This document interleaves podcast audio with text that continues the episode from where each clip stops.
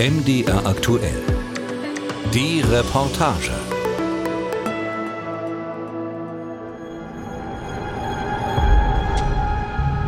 Dieser Paragraph 175a war ein Erpresserparagraph. Das war also ein besonders von Hitler eingeführter, ganz schlimmer Paragraph, weil wenn sie die Hand auf die Schulter eines Menschen legen kann, der sagen, der hat versucht, mich zu verführen. Das war ja Schwerverbrechen und für meine Mutter war es außerdem noch eine Todsünde und deswegen wurde diese Strafe angenommen, äh, eine Therapie, dass ich wieder normal werde. Das war ein Kampf bis zum Schluss. Diese Mittel einfach dann letztendlich verfallen zu lassen, ist wieder Wasser auf die Mühlen derer, die sagen, es war doch alles gar nicht so schlimm. Ein Anruf vormittags nach Paris. Guten Morgen. Man hört sie direkt durchs Telefon knarzen, die Dielen der herrschaftlichen Etagenwohnung im vornehmen 8. Arrondissement. Dort erreicht man Peter Bernbach, denn der 91-Jährige lebt seit 1960 in Frankreichs Weltmetropole. Hier arbeitet er als Kulturjournalist für deutsche Medien, drehte Porträtfilme über Jean Cocteau, François Truffaut und Jacques Tati. Mit Modezahl Karl Lagerfeld zog er um die Häuser und gehörte zu den wenigen Vertrauten, die Marlene Dietrich in ihren letzten zurückgezogenen Jahren anrief. Paris, Glamour, Amour. Ein Pariser Leben, das sich viele nur erträumen können. Doch der Grund, warum Peter Bernbach Deutschland verlassen hat, ist keineswegs traumhaft. Sondern ein sehr schlimmer Grund. Ich kam aus dem Gefängnis. 1959 arbeitet Peter Bernbach als Lektor beim renommierten Helmut Kindler Verlag in München. Zusammen mit Fritz J. Radatz, dem einflussreichen Literaturkritiker, der gerade erst aus der DDR geflohen ist. Der erlaubt ihm auch, während der heißen Sommertage ein, zwei Stunden ins Freibad zu gehen, mitten in der Arbeitszeit. Doch ein Anruf im August aus der Telefonzelle des Freibads mit der Frage, ob man ihn im Büro vermisse, wird für den damals 27-jährigen Bernbach zum Verhängnis. Während ich in der Zelle war, kam der kleine 17-Jährige neben mich. Ich meine, der war ja nur jeden Tag dabei und lachte mit uns und war ein sich äh, frecher Junge. Und ich habe meinen Arm auf seine Schulter gelegt und habe meine Hände vielleicht auf seiner Schulter bewegt und ihn gestreichelt, wenn Sie wollen, aber eine freundschaftlich zärtliche äh, Handlung. Doch in den 50er Jahren in Westdeutschland genügt das, um Existenzen zu zerstören. Als ich dann aus der Zelle kam, stand bereits vor der Zelle die Schwester zusammen mit dem Badeanstaltswärter und sagte, bitte kommen Sie mit, wir haben eben die Polizei angerufen, Sie werden festgenommen, weil Sie hier versuchen, diesen Mann zu verführen, diesen jungen Mann. Dann sage ich, aber hören Sie mal, Sie sind völlig verrückt. Ich habe mit telefoniert und habe meinen Arm auf seine Schulter gelegt. Das war alles. Bitte reden Sie nicht, kommen Sie mit. Und er hat gesagt, nein, ich will erst meine Sachen holen und mich anziehen. Ich war ja in der Badehose. Am Ende wird Peter Bernbach von der Polizei festgenommen, auf Grundlage des Paragraphen 175a des Strafgesetzbuches, der bereits versuchte Verführung von Minderjährigen durch Homosexuelle unter Strafe stellt. Ein Paragraph, den Peter Bernbach zu diesem Zeitpunkt nicht einmal kennt. Er selbst lebt nicht offen schwul, denn auch das ist in der BRD streng verboten und strafbar. Auf der Wache in München hofft Bernbach, die falschen Anschuldigungen schnell richtigstellen zu können. Doch bereits bei der Wahl der Verteidigung läuft alles schief. Bernbach kennt keinen Anwalt und muss aus einer Liste von 200 Kontakten auswählen. Und der war zu meinem Unglück im Urlaub. Und wenn Sie einmal einen Anwalt gewählt haben, dürfen Sie keinen zweiten Anwalt mehr wählen. Und der kam erst dreieinhalb Wochen später aus dem Urlaub zurück. Und deshalb wurde ich sofort ins Gefängnis gebracht, in die Untersuchungsanstalt, als gemeingefährlicher Homosexueller. Bernbach sitzt mehrere Wochen in Einzelhaft, ohne Prozess. Als dann endlich sein Anwalt aus dem Urlaub zurückkehrt, folgt das böse Erwachen. Dann hat dieser Anwalt zu mir gesagt, ja, im Grunde kann ich Sie gar nicht richtig verteidigen, denn was Sie sind, ist gegen meine religiöse Überzeugung. Ich bin ein überzeugter Katholik. Äh, Homosexualität ist eine schwere Sünde. Und ich kann sie also im Grunde nicht richtig verteidigen. Ich sage, was mache ich denn? Als Bernbach dann im Gerichtsprozess versucht, selbst das Wort zu ergreifen, wird das fast als Beleidigung gewertet und der Richter verlangt zusätzlich die Aberkennung von Bernbachs Doktorwürde. Mir, mir blieb die Spucke weg, wie, wie ich da behandelt wurde auch. Nicht? Und dann immer mit den bösen Blicken der kleinen wie nennt man die Leute, die da sitzen, eine Bäckersfrau und eine Arbeiter und ein Angestellter in einem Büro, das die hm. Schöffen, ja, nicht? Also die also über mich äh, urteilen mussten. Peter Bernbach wird schuldig gesprochen, muss 3000 D-Mark Strafe zahlen und wird zu drei Monaten Gefängnis auf Bewährung verurteilt. Jeden Morgen muss er sich auf der Polizeiwache in Schwabingen melden, bevor er ins Büro geht. Seine Stelle als Lektor kann er nur behalten, weil sich seine Verlegerin aus der Verurteilung nichts macht. Eine Seltenheit. Doch vor dem Staat und jedem anderen Arbeitgeber ist Peter Bernbach vorbestraft nach dem Paragraphen 175a. Ich meine, ich war äh, im Anfang so verzweifelt, ich war nahe am Selbstmord. Das, das war furchtbar, so aus dem Leben herausgestoßen zu werden. Mit 28 Jahren verlässt Peter Bernbach die Bundesrepublik und geht nach Paris.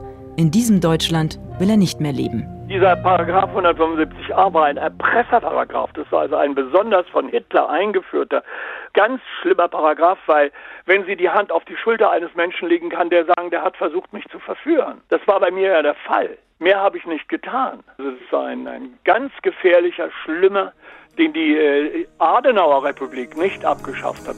Anders als die DDR hatte die Bundesrepublik die Nazi-Fassung des Paragraphen 175 unverändert übernommen und gnadenlos angewendet.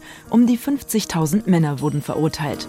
Der Historiker Hans-Joachim Schöps prägt Anfang der 60er den bitteren Satz: Für die Homosexuellen ist das Dritte Reich noch nicht zu Ende. Erst 1969 tritt auf Initiative von FDP und SPD eine wesentliche Änderung in Kraft.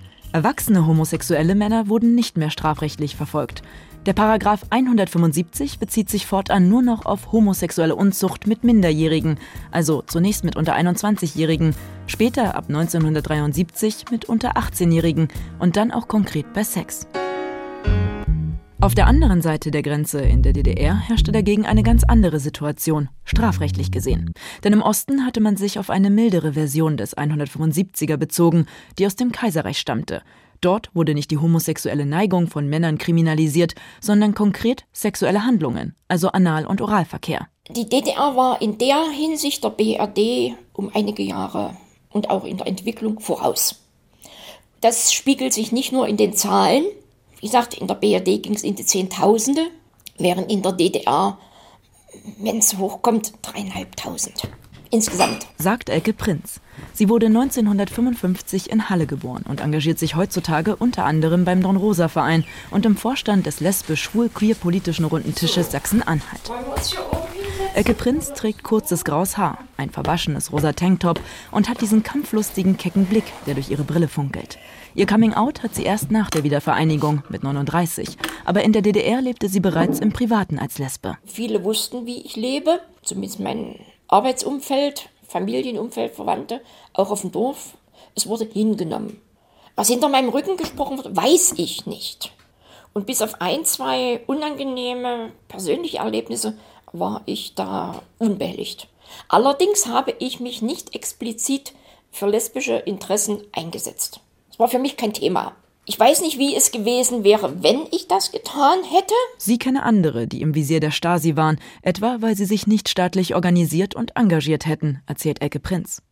Zum Beispiel Eduard Stapel. Von Leipzig aus baute er die schwul-lesbische Bürgerrechtsbewegung der DDR auf.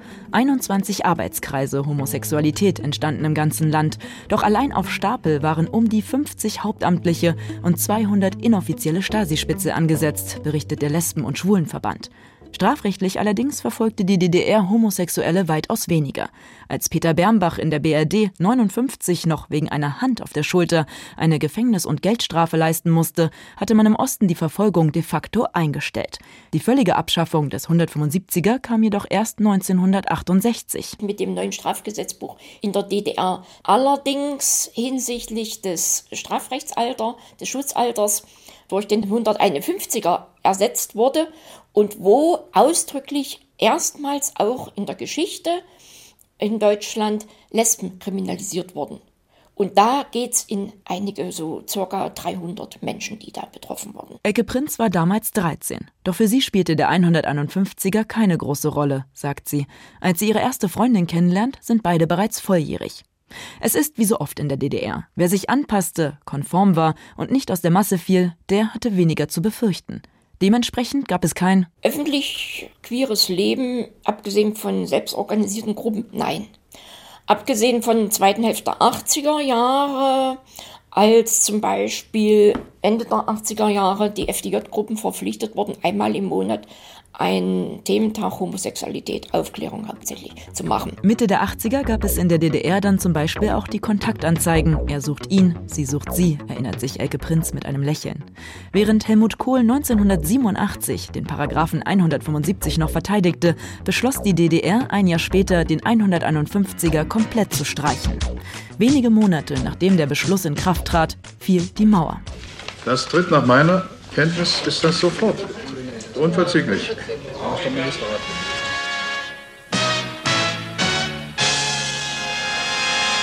Die DDR hat mitgeteilt, dass ihre Grenzen ab sofort für jedermann geöffnet sind. Die Tore in der Mauer stehen weit offen. Nirgends wohnen Ost- und Westdeutsche dichter beieinander. Doch die Wiedervereinigung bringt auch Unsicherheit für die Schwulen aus dem Osten. Werden sie wieder kriminalisiert? Wird der 175er wieder eingeführt? Der Druck aus dem Westen, allen voran durch die katholische Kirche, ist groß. Doch die schwul-lesbische Bürgerrechtsbewegung der DDR kann es, zumindest für die neuen Bundesländer, verhindern. Und die Sorge war berechtigt. Denn solange es möglich war, wurde der Paragraph 175 in den alten Bundesländern tatsächlich noch angewandt und schwule Männer wurden verurteilt. Der letzte sogar noch im Jahre 1994, als man es abgeschafft hat, kurz bevor es endgültig abgeschafft worden ist. Erzählt Georg Herpfer kopfschüttelnd. Er hat in seine Berliner Wohnung geladen, die abseits vom Straßenlärm liegt, idyllisch im grünen Wohngebiet. In der rustikalen Küche blubbert gemächlich die Filterkaffeemaschine. Im Wohnzimmer wacht eine Kuckucksuhr. Herpfer fühlt sich wohl. Hier wohnt er mit seinem Mann, mit dem er seit 50 Jahren zusammen ist. Äh, Seite. Gib mal, das wird jetzt aufgenommen. Das ist schlecht, wenn du jetzt sprichst. Ja, das muss aber nicht jetzt. 1994, das Jahr, in dem Homosexualität in Deutschland straffrei und legal wird, ist für den Juristen Georg Herpfer erst der Anfang eines langen Kampfes. Das war ja damals für mich auch das Bewusstsein, das ist eine Menschenrechtsverletzung. Herpfer will eine Entschuldigung des Staates, eine Wiedergutmachung für die kriminalisierten und verurteilten Homosexuellen. Für ihn waren es Unrechtsurteile. Er selbst wurde als 17-Jähriger zwar von einer Nachbarin in der BRD denunziert, man konnte ihm jedoch nichts nachweisen. Für Herpfer geht es ums Prinzip, um die Rechtsstaatlichkeit, um Rehabilitierung. Ende der 90er engagiert er sich bei den Schwusos, der Schwulen- und Lesben AG der SPD. Doch selbst in seiner eigenen Partei beißt der heute über 70-Jährige auf Granit. Weil die Justizministerin Däubler-Melin damals schon gesagt hat und die Nachfolgerin, dass wir also das aus formaljuristischen Gründen nicht machen können. Das Urteil des Bundesverfassungsgerichts aus dem Jahre 1957 steht dem entgegen und wir haben doch eine Gewaltenteilung. 1957 entschieden die Richter in Karlsruhe, dass der Paragraph 175 des Strafgesetzbuches in der übernommenen, verschärften Fassung der Nationalsozialisten nicht gegen das Grundgesetz Grundgesetz verstößt. Ein Urteil, auf das sich 40 Jahre später immer noch deutsche Parlamentarier beziehen. Auf Druck von Linken, damals PDS und Grünen, gab es immerhin einen Teilerfolg bei der Justizministerin. Und dann hieß es Deublatt-Melin damals, ja, wir entschuldigen uns. Und dann gab es die Entschuldigung 2000. Aber ohne Konsequenz und Rehabilitierung. Die Urteile waren weiterhin gültig. Der Kampf schien aussichtslos. Die Jahre verstrichen. Herpfer und seine Kollegen waren kurz davor aufzugeben, doch dann kam die Berliner Familiensenatorin und stolz lesbische Frau Anne Klein. Dann hat sie gesagt, das dürft ihr nicht auf euch sitzen lassen. Diese Entschuldigung ist viel zu billig. Es muss wirklich in diesem Fall der Staat dazu stehen, dass der Staat Menschenrechtsverletzungen gemacht hat. Menschen, die wirklich sich selbst äh, ausgelebt haben, die keine anderen geschädigt haben, wurden strafrechtlich belangt und teilweise zwei Jahre ins Gefängnis gesteckt. 2015 gründet sich die Bundesinteressenvertretung schwuler Senioren, kurz BIS, die die Rehabilitierung zu einem ihrer wichtigsten Ziele erklärt. Im Vorstand sitzt Georg Herpfer. Und die Zeiten in der deutschen Politik scheinen sich geändert zu haben. Heiko Maas ist Justizminister. Und er war der erste Justizminister, der sich also nicht dahinter verschanzt hat, hinter diesen formal juristischen Unmöglichkeiten. 2017, fast ein Vierteljahrhundert nach der endgültigen Abschaffung des Paragraphen 175 in Deutschland, tritt das Gesetz zur Rehabilitierung und Entschädigung für verurteilte Homosexuelle nach den Paragraphen 175 und 151 in Kraft. In seiner Rede vor dem Bundestag sagte Justizminister Heiko Maas: Die Würde des Menschen ist unantastbar. Die Kriminalisierung von Homosexualität war aus heutiger Sicht ein Frontalangriff auf die Persönlichkeit der betroffenen Männer, ihre sexuelle Identität und auch ihre Menschenwürde. Wir können dieses Leid heute nicht wieder gut machen. Aber wir können etwas dagegen tun, dass das Unrecht, das diesem Leid zugrunde liegt, zumindest formal nicht weiter andauert. Bis 1994 verurteilte Lesben und Schwule können nun rehabilitiert werden, sind nicht mehr vorbestraft. Pro Urteil stehen ihnen 3000 Euro zu, pro angefangenem Jahr Haft 1500 Euro. 2019 wird darüber hinaus eine Richtlinie verabschiedet, die es ermöglicht, auch strafverfolgte Homosexuelle zu entschädigen, die etwa Wohnungsdurchsuchungen, Verhöre und Untersuchungshaft erleiden mussten, denen der Job gekündigt wurde, nur weil sie homosexuell waren. Insgesamt rund 19 Millionen Euro stellt der Staat letztlich dafür bereit, doch nach fünf Jahren ist davon nicht einmal eine Million abgeschöpft worden. Lediglich rund 887.000 Euro wurden den Betroffenen bisher ausgezahlt, so das Bundesamt für Justiz. Wie konnte es dazu kommen? Da gibt es Fälle wie Peter Bernbach. 2017 kontaktierte er auf eigene Faust das Polizeipräsidium, was ihn fast 60 Jahre zuvor verhaftet hatte. Daraufhin erhielt ich von dem Polizeipräsidium in München einen Brief. Wir heben unsere Akten nur 30 Jahre auf. Wir sind aber bereit, Ihnen eine Abfindung von 1000 Euro oder sowas zu bezahlen äh, aufgrund ihrer Aussage, ihres Briefes und darauf habe ich verzichtet. Also ich meine, ich wollte ja eine schriftliche Bestätigung haben, dass ich nicht vorbestraft bin. Das haben sie verweigert, weil es länger als 30 Jahre her war. Für Peter Bernbach, wie viele andere, kommt die Entschädigung einfach zu spät. Denn die meisten Urteile wurden in den 50er und 60er Jahren gefällt. Eine offizielle Entschuldigung vom Staat und eine Rehabilitierung wären vielmehr vor 50 Jahren wichtig gewesen, sagt der 91-Jährige am Telefon. Aber inzwischen ist es mir so egal, ich stehe am Rande des Grabes und es ist mir völlig egal. Aber es wäre wichtig gewesen für meine Eltern und für meine Schwester die sehr darunter gelitten haben, dass ich ausgestoßen war. Eigentlich wurden die Hürden für die Entschädigung explizit niedrig angesetzt, beteuert die Bundesinteressenvertretung schwuler Senioren BIS. Über ihre Hotline unterstützt sie die Betroffenen und kann sogar fast das komplette Antragsprozedere übernehmen, kostenlos. Neben den fehlenden Unterlagen sei ein großes Problem vor allem die Aufklärung, sagt BIS. Denn viele Schwule und Lesben denken wie Klaus Schirdewan. Das ist ja toll, was die machen, dass das jetzt endlich was passiert ist, aber zählt doch für mich gar nicht. Erzählt der 75-Jährige am Telefon. Klaus Schirdewan war damals 17, als er in Ludwigshafen mit einem 21-Jährigen erwischt wurde. Meine Eltern waren sehr streng gläubig und deswegen war das für sie auch furchtbar. Und sie waren durch die Hitlerzeit halt sehr beeinflusst. Das war ja ein Schwerverbrechen und für meine Mutter war es außerdem noch eine Todsünde. Und deswegen wurde diese Strafe angenommen, äh, eine Therapie, dass ich wieder normal werde. Zwei Jahre muss Klaus Schirdewan eine Konversionstherapie ertragen, um ihm das Schwulsein auszutreiben. Am Ende heiratet er sogar eine Frau. Lange hält die Ehe nicht. Für diese Qual und gebrochene Biografie hat Schirdewan Anspruch auf Entschädigung. Doch sein Antrag braucht zwei Anläufe und ein Machtwort vom Bundesjustizministerium, damit die Staatsanwaltschaft Frankenthal die eidesstattliche Erklärung akzeptiert. Denn Unterlagen hat Schirdewan keine mehr. Ohne die Hilfe von Biss hätte er aufgegeben, sagt Klaus Schirdewan heute. So hat er gewonnen. Stolz vielleicht übertrieben, aber es war eine Genugtuung, dass man jetzt was bekommen hat. Und das ist anerkannt worden, dass es damals falsch war. Die 3000 ist natürlich kein Riesenbatzen, aber es hat gelangt. Ich habe dann dafür mit meinem Mann Urlaub gemacht. Inzwischen kooperieren fast alle Staatsanwaltschaften problemlos, heißt es von der Bundesinteressenvertretung der schwulen Senioren. Und die Erfolgschancen der Anträge sind sehr hoch. Bisher mussten laut Bundesjustizamt lediglich 29 Anträge abgelehnt werden, 260 sind bewilligt worden. Über die Hälfte davon wurde mit Hilfe von BIS eingereicht. Doch es ist noch reichlich Luft nach oben. Ursprünglich schätzte das Bundesjustizministerium die Zahl der noch lebenden Opfer auf rund 5000. Aber die Entscheidung, diese alten Wunden noch einmal aufzureißen, sei keine leichte, erzählt Schirdewan. Andere hätten sich komplett von ihrer Sexualität abgewendet.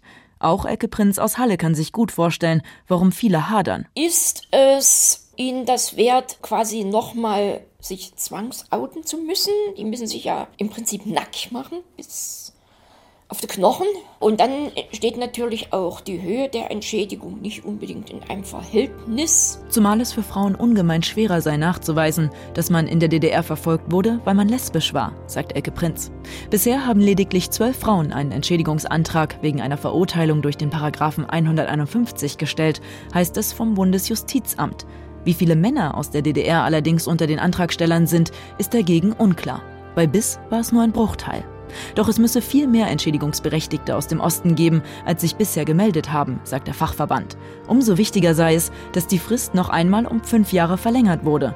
Auch Elke Prinz plädiert dafür, dass alle das für sich überprüfen und wirklich in sich gehen, denn diese Mittel einfach dann letztendlich verfallen zu lassen, ist wieder Wasser auf die Mühlen derer, die sagen, es war doch alles gar nicht so schlimm. Inzwischen ist der letzte Schluck Kaffee in Georg Herpfers Tasse kalt geworden.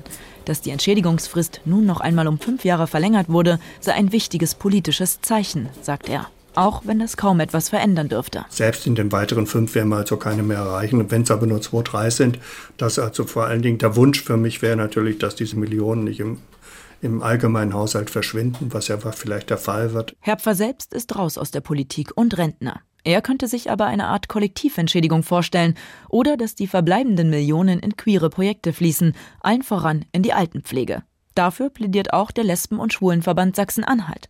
Elke Prinz denkt dagegen vor allem an die zukünftigen queeren Generationen. Die Strukturen über die Verbände und Landesgremien wären da, um die Mittel zu verteilen. Doch dass die wahrscheinlich 18 Millionen Euro nach Ablauf der Frist in fünf Jahren in die Community fließen, bleibt wohl ein Wunschdenken. Auf Anfrage von MDR aktuell teilte das Justizministerium schriftlich mit, da der Titel Entschädigung der wegen einvernehmlicher homosexueller Handlungen Verurteilten und Verfolgten unflexibel ist, verbleiben nicht abgeschöpfte Mittel nicht im Haushalt des Bundesministeriums der Justiz, sondern fließen dem Bundeshaushalt als solchem zu. Insofern besteht für das Bundesministerium der Justiz keine Möglichkeit, anderweitig über diese Mittel zu verfügen. Klar hätte sich Georg Herpfer vom Entschädigungsgesetz und der Richtlinie mehr erhofft. Dennoch sollte man beides, wie er findet, als einen historischen Moment zelebrieren. Das hat auch kein Mensch gedacht, dass man das überhaupt noch schafft, dass man das ist das erste Mal, dass überhaupt ein Gesetz von rückwirkend abgeschafft worden ist, ein Kassationsgesetz. Das ist juristisch auch einmalig, also auch diese einmalige Geschichte da erreicht zu haben, das hätte ich auch nicht geglaubt.